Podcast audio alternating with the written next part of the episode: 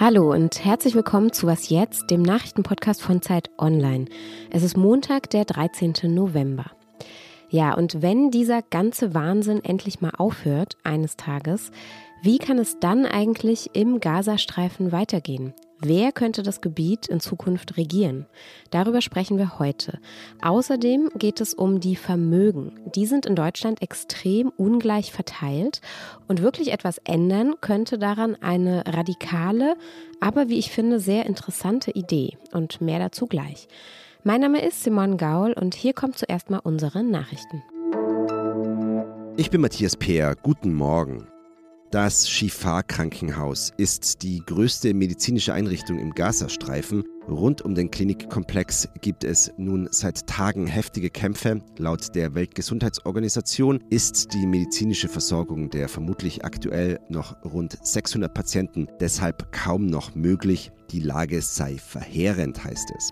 Israel vermutet unter dem Krankenhaus eine Kommandozentrale der Hamas. Die USA forderten die israelischen Streitkräfte dennoch auf, Feuergefechte rund um das Krankenhaus möglichst zu vermeiden, um das Leben von Zivilisten zu schützen. Auch die Europäische Union verlangte Zurückhaltung zum Schutz der Zivilbevölkerung, verurteilte aber auch den Einsatz von Zivilisten als menschliche Schutzschilde durch die Hamas.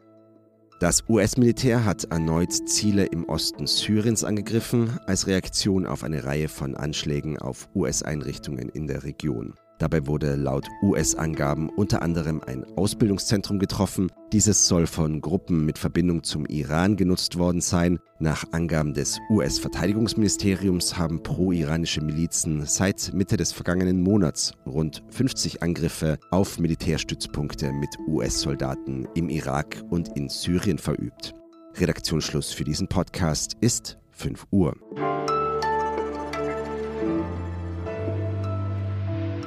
Wie kann es eigentlich weitergehen nach dem Krieg im Gazastreifen? Zugegeben, dieses Szenario erscheint momentan noch sehr weit entfernt. Die Lage der Menschen im Kriegsgebiet verschlechtert sich immer weiter, aber dennoch stellt sich diese Frage, wo soll das eigentlich alles hinführen? Was kommt nach dem Krieg und wer könnte im Gazastreifen regieren? Dazu recherchiert hat meine Kollegin Lea Frese, sie ist Nahostkorrespondentin der Zeit. Hallo Lea.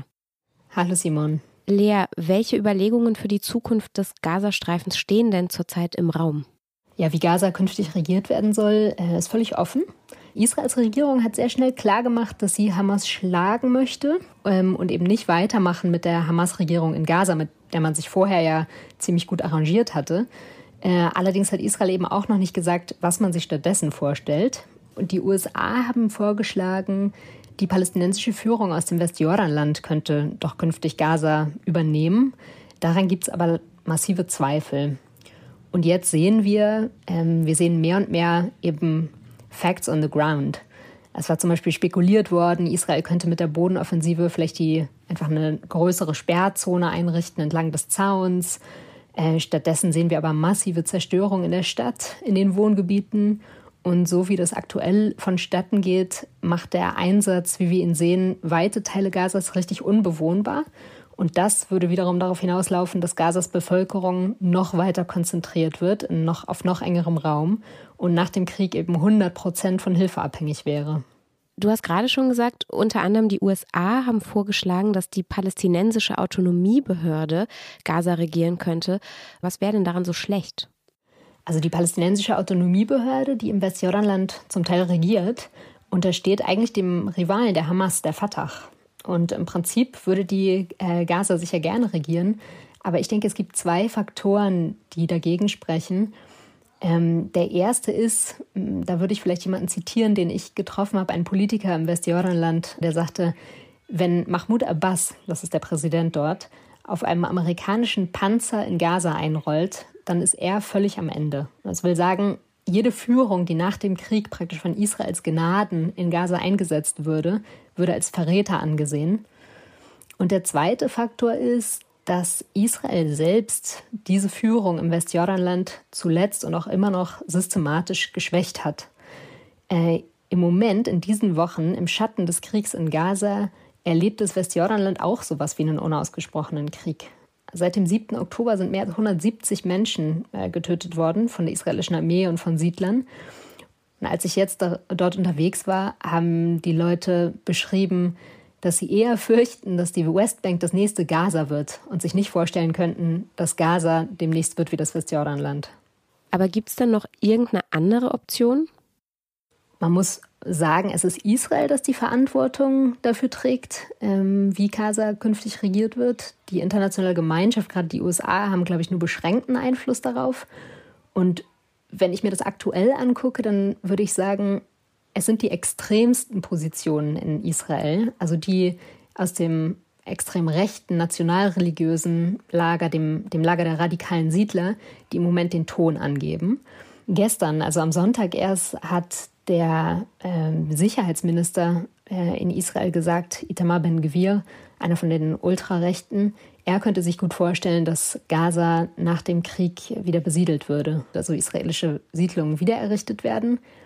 Das wird so von den USA nicht gewollt werden, aber ob die und auch ob weite Teile der israelischen Regierung sonst noch gegen die ankommen, würde ich sagen, steht, ist, ist sehr fraglich.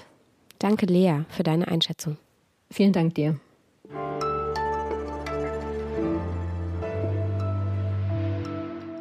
Und sonst so? In Kenia ist heute ein Feiertag, und zwar ein recht kurzfristig eingeführter neuer Feiertag, den es bisher nicht gab. Heute sollen alle Bürgerinnen und Bürger Bäume pflanzen. Das hatte der Innenminister Kithure Kindiki vergangenen Montag auf X bekannt gegeben. Zwischen 1990 und 2010 war die Waldfläche in Kenia geschrumpft. Genauer gesagt hat sie sich halbiert von 12 Prozent auf 6 Prozent der nationalen Fläche des Landes. Und Kenia leidet darunter, vor allem an der anhaltenden Dürre. Dagegen möchte die kenianische Regierung jetzt eben was tun und deshalb die Waldfläche in den kommenden Jahren auf 30 Prozent der Landesfläche erhöhen. Die Setzlinge, die die Menschen jetzt also heute einpflanzen sollen, werden auch von der Regierung gestellt.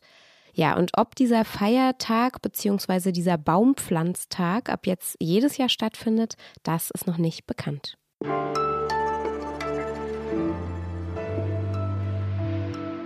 Etwa die Hälfte der Menschen in Deutschland hat kein Vermögen. Dann kommt die Mittelschicht, die haben ein bisschen mehr, aber das Allermeiste angehäuft haben die oberen 10 Prozent in unserer Gesellschaft.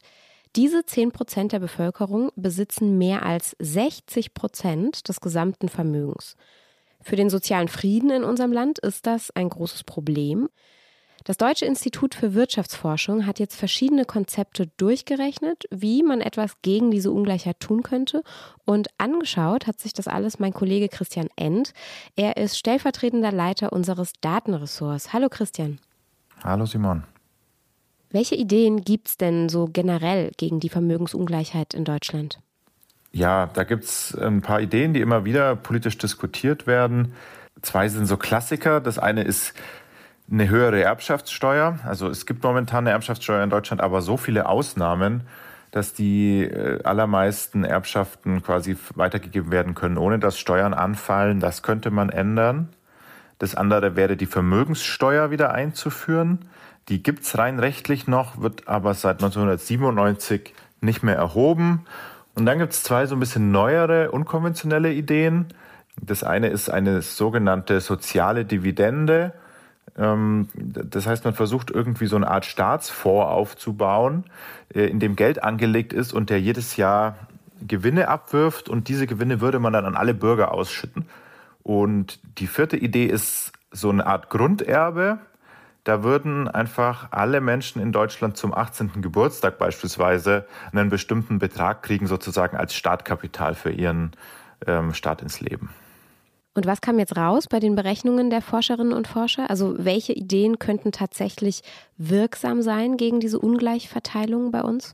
Man kann sagen, dass diese beiden Steuermodelle, Vermögenssteuer und Erbschaftssteuer, nicht so viel bringen. Bei denen ist ja die Kernidee, wir nehmen den Reichen was weg. Das würde dann auch zu einer gewissen Umverteilung führen von den Reichen hin zur Mittelschicht. Das eigentliche Kernproblem ist aber, dass eben ganz viele Menschen in Deutschland, die Hälfte der Bevölkerung, so gut wie gar kein Vermögen hat. Und Deswegen sagen äh, viele Forscher, und das zeigen auch diese Zahlen, das Wichtige ist eigentlich, diesen armen Leuten gezielt zu helfen, dass die sich auch ein Vermögen aufbauen können, was ansparen können. Und darum sind eben diese beiden Modelle, äh, wo man Geld auszahlt an arme Leute, laut diesen Daten wirkungsvoller und das effektivste wäre tatsächlich dieses Grunderbe.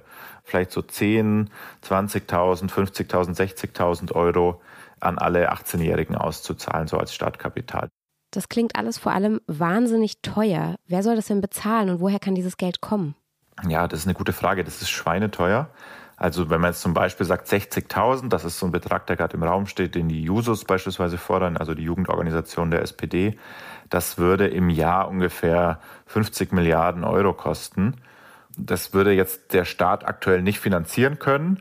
Und deswegen kommen dann auch diese anderen Ideen dann wieder ins Spiel, weil man die vielleicht zur Finanzierung bräuchte. Das heißt, wir würden dann über die Vermögenssteuer beispielsweise den Reichen was wegnehmen, um dieses Geld dann per Grunderbe an die jungen und ärmeren Leute auszuzahlen. Und die freuen sich dann, machen eine Weltreise und haben dann anschließend doch wieder nichts? Oder wäre dieses Geld dann auch irgendwie zweckgebunden? Genau, also das ist ganz wichtig, dass man eben verhindert, dass junge Leute, ich hätte es wahrscheinlich auch so gemacht mit 18, das Geld einfach verprasst, sondern dass das eben wirklich in die Zukunft investiert wird. Also entweder investiert man vielleicht das in eine Bildung, in eine Ausbildung, die man sich sonst nicht leisten könnte. Da wär, das wäre natürlich eine Variante. Oder man legt das Geld eben tatsächlich an, so als Grundstock, so und kann sich so eben ein Vermögen aufbauen, das dann über die Jahre wächst. Spannende Ideen jedenfalls. Danke, Christian. Ja, danke dir. Das war's für heute früh bei uns hier bei Was jetzt? Heute Nachmittag um 17 Uhr gibt es unser Update, heute mit meinem Kollegen Janis Kamesin. Schreiben können Sie uns wie immer an wasjetzt.zeit.de. Ich wünsche Ihnen jetzt erstmal einen guten Start in die Woche. Danke fürs Zuhören und bis bald.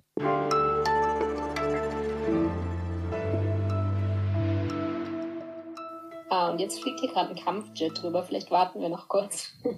Oh. Die letzte Zeit hier ist echt Echt irre.